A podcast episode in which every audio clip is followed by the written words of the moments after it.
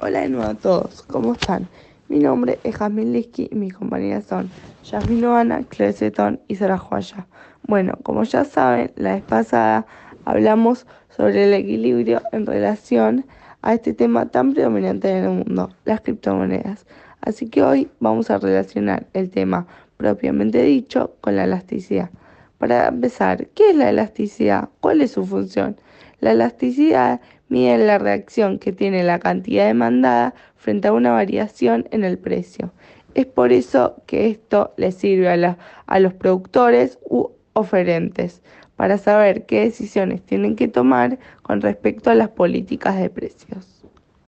Antes de relacionar la elasticidad con las criptomonedas, es necesario explicar los tipos de elasticidad que existen. Hay tres tipos de esta.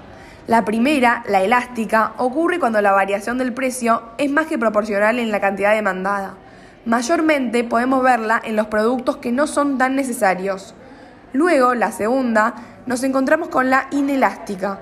En esta, la variación del precio produce una variación menos proporcional a la cantidad que se demanda. Generalmente son productos de alta necesidad, infaltables en el día a día.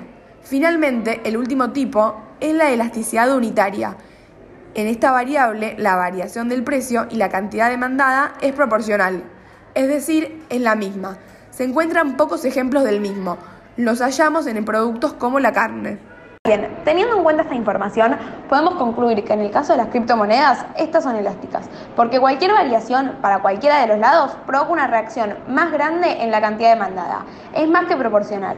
Además, es elástica casi por definición, ya que es muy volátil, debido a que hasta el más mínimo detalle afecta a las criptomonedas. Y como regla general, en los productos, cuanto más necesario, menos volátil y por consecuencia menos elástico.